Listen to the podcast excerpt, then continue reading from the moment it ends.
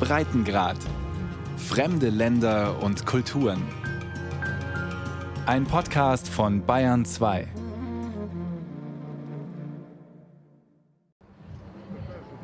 In Taganrog, mehr als 1000 Kilometer südlich von Moskau, ist der Frühling schon Anfang April spürbar. Auf der Uferpromenade flanieren Paare und Familien. Sie genießen die Sonne, machen Fotos. Im Hintergrund das Asowsche Meer. Von den Kämpfen in der nur rund 100 Kilometer entfernten ukrainischen Hafenstadt Mariupol bekomme man hier nichts mit, sagte Dmitri. Es ist absolut nichts zu spüren. Ein paar Hubschrauber und Flugzeuge. Hier gibt es einen Militärflugplatz. Der war schon immer hier und wird auch immer hier sein. Sein ganzes Leben habe er in Taganrog verbracht, erzählte Dmitri, etwa Mitte 40. Mariupol kenne er gut. Er habe einen Kollegen dort. Nun, im Moment habe ich keine Nachricht von ihm. Es gibt keine Verbindung. Ich mache mir große Sorgen. Die Stadt ist zerstört. Aber klar ist, es sind nicht die russischen Truppen, die dort bombardieren. Russische Truppen bombardieren keine Zivilisten. Da bin ich mir absolut sicher. Hundertprozentig. Alles, was dort getan wird, wird von unseren Truppen richtig gemacht. Und zur rechten Zeit. Ich unterstütze Putin sehr und denke, dass all dies richtig ist. Laut dem unabhängigen Meinungsforschungsinstitut Levada Zentrum ist Dmitri mit seiner Haltung nicht allein. Bei einer Umfrage Ende März gaben mehr als 80 Prozent der Befragten an, die Aktivitäten der russischen Armee in der Ukraine zu unterstützen, ebenso wie den russischen Präsidenten Wladimir Putin. Dabei gibt es eine Besonderheit. 50 Prozent unterstützen das, was er tut, voll und ganz. Bei 30 Prozent ist es eine Art situative Unterstützung. Erklärt der Leiter des Levada Meinungsforschungsinstituts, Denis Volkov. Ohne dass wir danach gefragt hätten, kamen manche der Befragten mit Begründungen, naja, vielleicht unterstütze ich nicht alles und es gibt Probleme, aber jetzt, wo es einen solchen Konflikt gibt, ist es unangebracht, ihn nicht zu unterstützen. Oder intern gibt es einiges zu kritisieren, aber man hat uns von allen Seiten umzingelt, deswegen müssen wir ihn unterstützen. Vor diesem Hintergrund aber, so der Meinungsforscher, sei es fast unmöglich, das wahre Stimmungsbild innerhalb der russischen Bevölkerung zu erfassen. Auch die 38-jährige Julia aus St. Petersburg zweifelt an der Aussagekraft der Umfrageergebnisse. Sie ist sehr überzeugt, dass tatsächlich die Mehrheit der Russinnen und Russen Putin und seine Entscheidung, in die Ukraine einzumarschieren, unterstützt, aber nicht in diesem Maße. Nachdem das neue Anti-Fake-Gesetz beschlossen wurde, ist es doch sehr seltsam, Menschen Fragen zu stellen, deren Antworten sie ins Gefängnis bringen könnten. Das ist, als würde man mit vorgehaltener Waffe eine Geisel befragen. Es ist ja klar, dass diese Person alles Mögliche sagt, um sich selbst in Sicherheit zu bringen. Anfang März stimmte das russische Parlament für eine Gesetzesänderung, die das Verbreiten von Fakes, also Falschaussagen über die Aktivitäten der russischen Armee im Ausland, unter Strafe stellt. Bei Verstoß drohen Geldstrafen oder gar bis zu 15 Jahre Haft. Geringere Haftstrafen oder Bußgelder werden zudem für die Diskreditierung der Streitkräfte verhängt. Auch der Auf Aufruf zu Sanktionen steht nun unter Strafe. Für Julia hat all das auch Auswirkungen auf ihre journalistische Arbeit. Wir beraten uns ständig mit Juristen, denn jeder unvorsichtige Schritt könnte gefährlich sein. Aber die Juristen sind selbst verwirrt. Auch sie verstehen nicht ganz, was erlaubt ist und was nicht. Heute noch ist etwas erlaubt und morgen wird man dafür vielleicht inhaftiert. Als Falschaussage oder Diskreditierung kann bereits gelten, die Kampfhandlungen in der Ukraine als Krieg zu bezeichnen. Offiziell handelt es sich um eine militärische Spezialoperation. Begriffe wie Überfall, Angriff oder Invasion sind schon vor der Gesetzesverschärfung von der Medienaufsichtsbehörde Roskomnadzor verboten worden. Medien, die sich weigerten, entsprechende Beiträge zu entfernen, wurden vom Sender genommen oder in Russland blockiert. Zu erreichen sind sie seitdem nur noch aus dem Ausland Ausland oder über technische Umwege, sofern sie überhaupt noch weitermachen, wie das Online-Stadtmagazin, für das Julia schreibt. Für die Journalistin, deren Fokus vorher vor allem auf Lifestyle-Themen und der Petersburger Stadtgeschichte lag, kam die Sperre unerwartet. Wir berichten gar nicht über die Situation in der Ukraine. Wir berichten darüber, was hier passiert. Das, was hier passiert, ist aber direkt damit verbunden, denn bei uns beginnt eine Krise. Das Leben verändert sich, die Stadt verändert sich.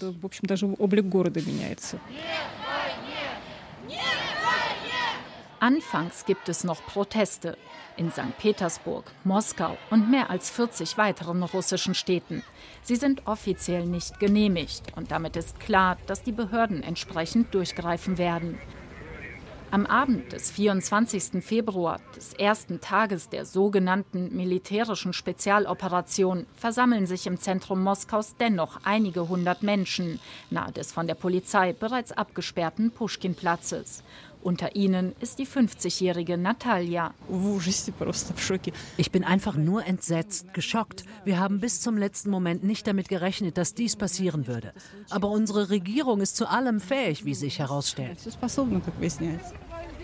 Während Natalia spricht, werden um sie herum immer wieder Demonstrierende von der Polizei herausgegriffen und abgeführt, weil sie Plakate in den Händen halten oder Blumen.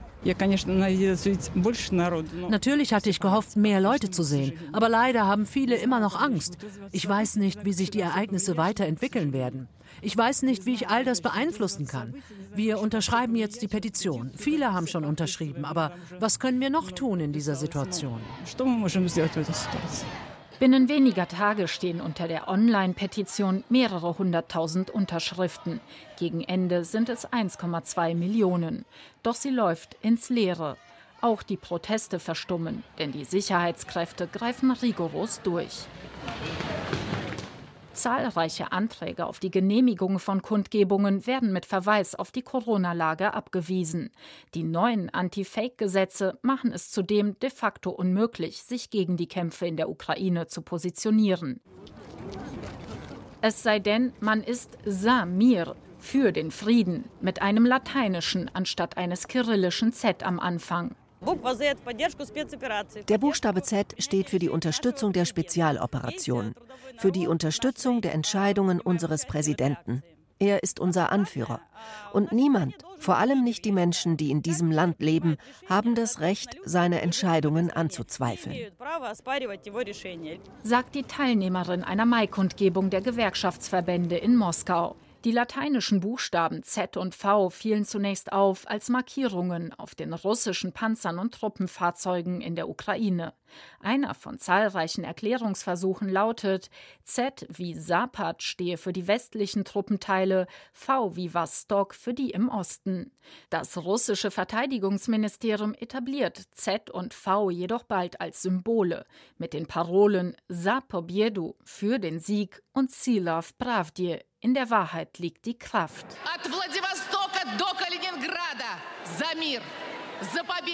Bei staatlich organisierten Veranstaltungen ist vor allem das Z landesweit präsent auch auf Bussen, Werbetafeln, offiziellen Gebäuden.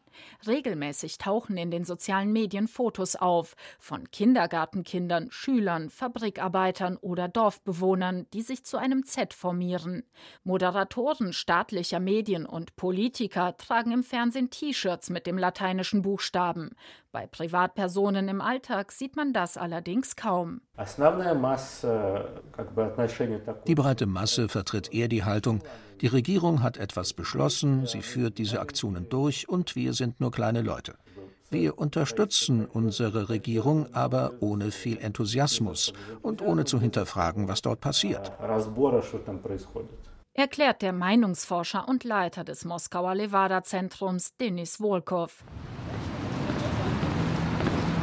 Auf dem Niewski-Prospekt, der historischen Prachtstraße im Herzen St. Petersburgs, wirkt es Wochen nach Beginn der Kämpfe in der Ukraine fast wieder so, als wäre nichts. Einige Ladenlokale großer westlicher Mode- und Fastfood-Ketten, die sich aufgrund des russischen Einmarsches aus Russland zurückgezogen haben, bleiben geschlossen. Vor ihren Schaufenstern stehen nun kleinere Souvenirstände. Und es sind kaum Touristen aus dem Ausland da, ähnlich wie zu Corona-Zeiten. Dafür Besucher aus ganz Russland. Ein Paar aus Barnaul, der Gebietshauptstadt der Region Altai in Westsibirien, freut sich über das sonnige, wunderschöne Wetter. Zur Situation in der Ukraine geben sie keinen Kommentar.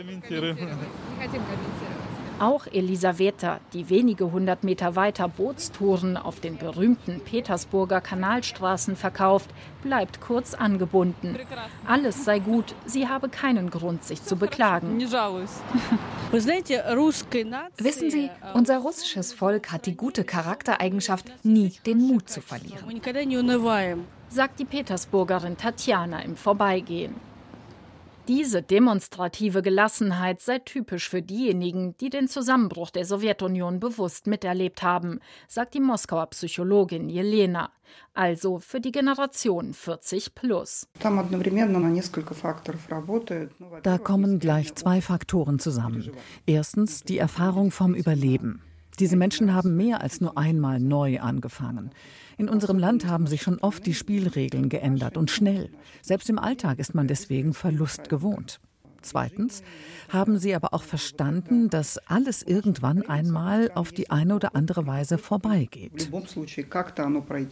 Dahinter verstecke sich aber in erster Linie ein Schutzmechanismus, erklärt die Psychologin. Dass die aktuelle Situation viele Russinnen und Russen immens belaste, beobachte Jelena an der gestiegenen Nachfrage in ihrer Praxis. Ihre Kolleginnen und Kollegen bestätigen diesen Eindruck, sagt sie, auch wenn es dazu keine offiziellen Erhebungen gibt. Es hat sich auch der Inhalt unserer Arbeit geändert. Wo es früher um verschiedene tiefgreifende Themen ging, verbunden mit der eigenen Lebens- oder Familiengeschichte, beschäftigen wir uns jetzt hauptsächlich mit akutem Stress und akuter Angst. Denn natürlich erleben die Menschen eine schwere Zeit, weil wir alle Zeugen dessen sind, was passiert. Und dann ist dann natürlich der Stress der Ungewissheit darüber, was morgen passiert und der, milde ausgedrückt, schlechten Vorahnungen. Schock, Entsetzen und totales Unverständnis darüber, was gerade passiert. So beschreibt die 33-jährige Moskauerin Marina ihre Gefühlslage nach dem 24. Februar. Marina Antonova ist Künstlerin. Ihre Bilder sind, zumindest auf den ersten Blick, unpolitisch. Mit dem Einmarsch russischer Truppen in die Ukraine ändert sich das.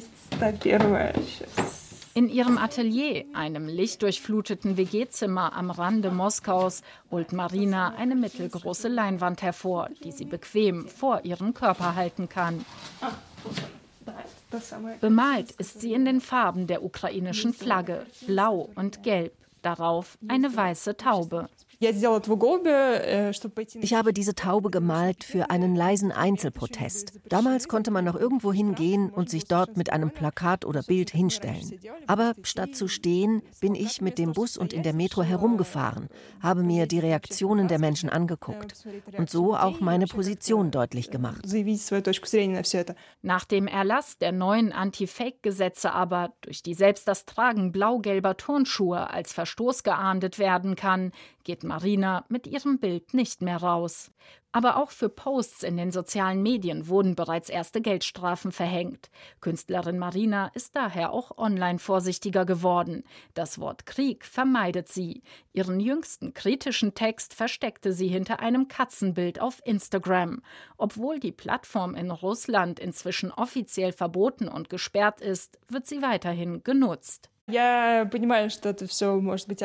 Mir ist klar, dass das gefährlich sein kann. Aber das Gefühl, dass uns überhaupt jede Stimme genommen wird, weckt in mir den Wunsch, meine Stimme zu nutzen, solange ich sie noch habe. Niemand weiß, was weiter passiert. Deshalb kann ich jetzt nicht schweigen.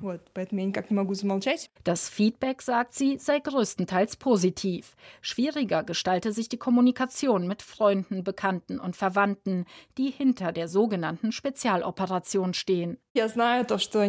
Ich weiß, dass sie dem Fernsehen glauben. Deshalb versuche ich, sie sehr vorsichtig und taktvoll, ohne Geschrei, mit Informationen aus erster Hand zu versorgen.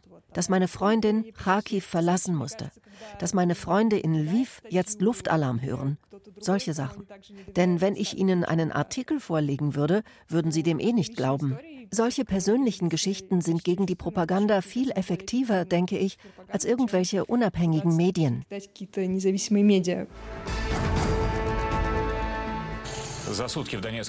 Auf der anderen Seite stehen die staatlichen Medien und die geben im Moment alles, um die russischen Zuschauerinnen und Zuschauer von der Kreml-Linie zu überzeugen, sagt der Moskauer Meinungsforscher Denis Volkov. Das Leitmotiv ist, die TV-Kanäle sind in den Informationsmodus gegangen. Das heißt, es gibt weniger Unterhaltungssendungen, dafür ständige Berichte von der Front. Die Bürger verfolgen diese Nachrichten, ihre gesamte Wahrnehmung und das Verständnis dessen, was passiert, geht durch den Filter der offiziellen Kanäle. Und je weiter sich der reale Konflikt zuspitzte, erklärt Meinungsforscher Volkov, umso stärker wuchs das Vertrauen in die Staatsmedien, allem voran das Fernsehen. Das heißt, zum Zeitpunkt eines akuten militärischen Konflikts vertrauen die Menschen, nicht alle, aber zu einem erheblichen Teil offiziellen Informationen, weil es sich um unsere Informationen handelt, im Gegensatz zu den Informationen der anderen. Auch hier zwingt die Konfliktsituation die Menschen dazu, Partei zu ergreifen, sich zu positionieren. Und solange der Konflikt noch heiß ist, ist es fast unmöglich, der anderen Seite seinen Standpunkt zu vermitteln.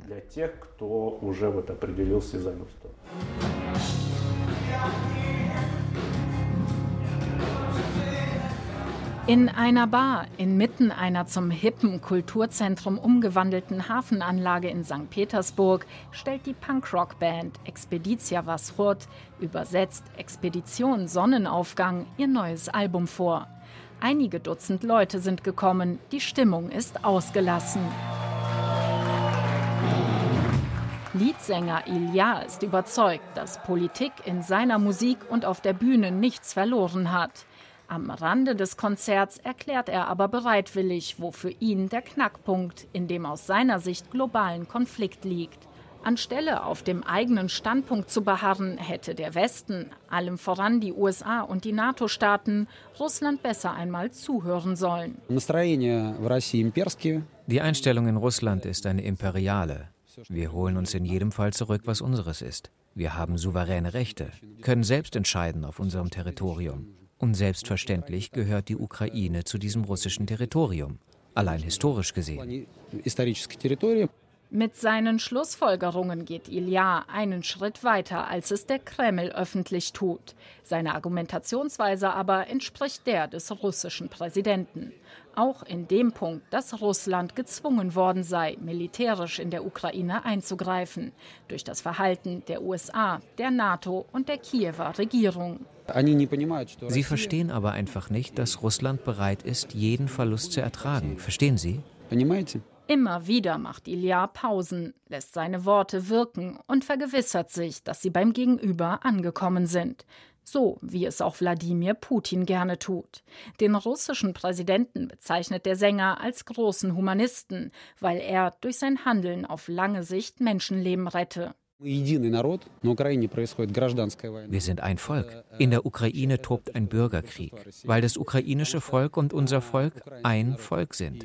Wir sorgen uns sehr um das, was dort gerade passiert und hoffen, dass es so schnell wie möglich zu Ende geht und dass wir uns wieder vereinen als eine Nation.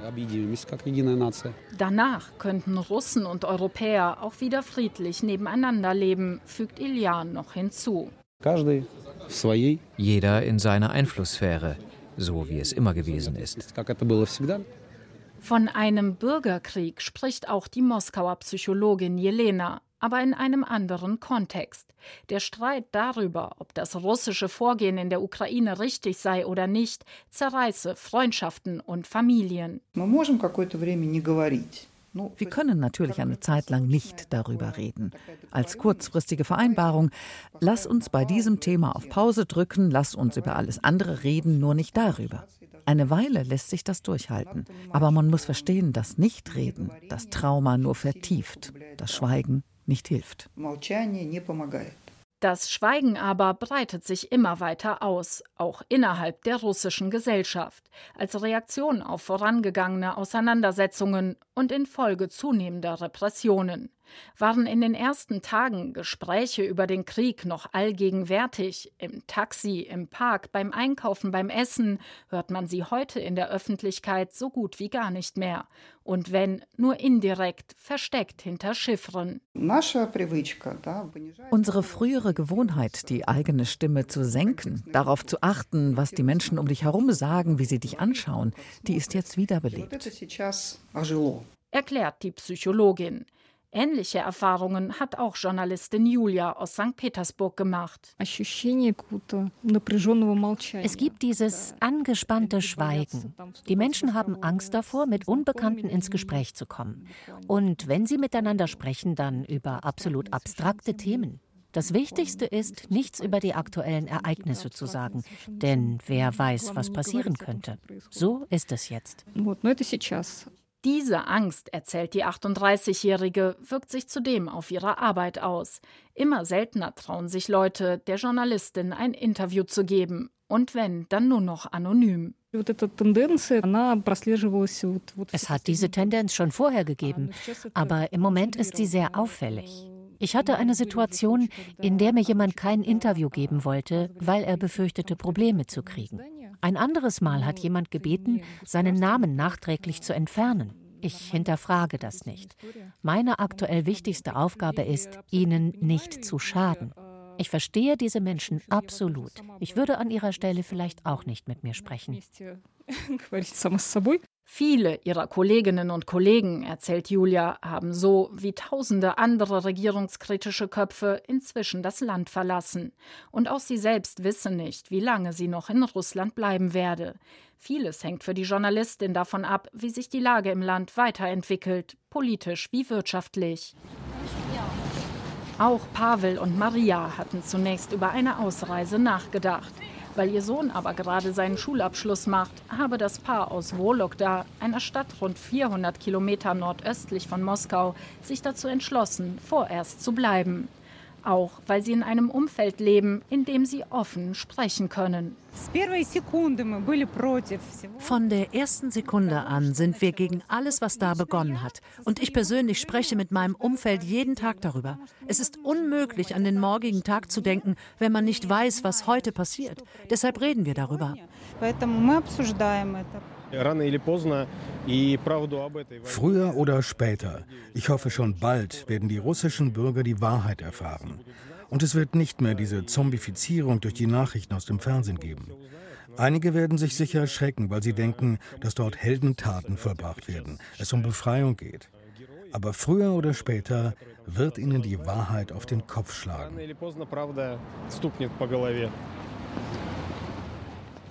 Ende April veröffentlichte das Meinungsforschungsinstitut Levada Zentrum die Ergebnisse einer neuen Umfrage.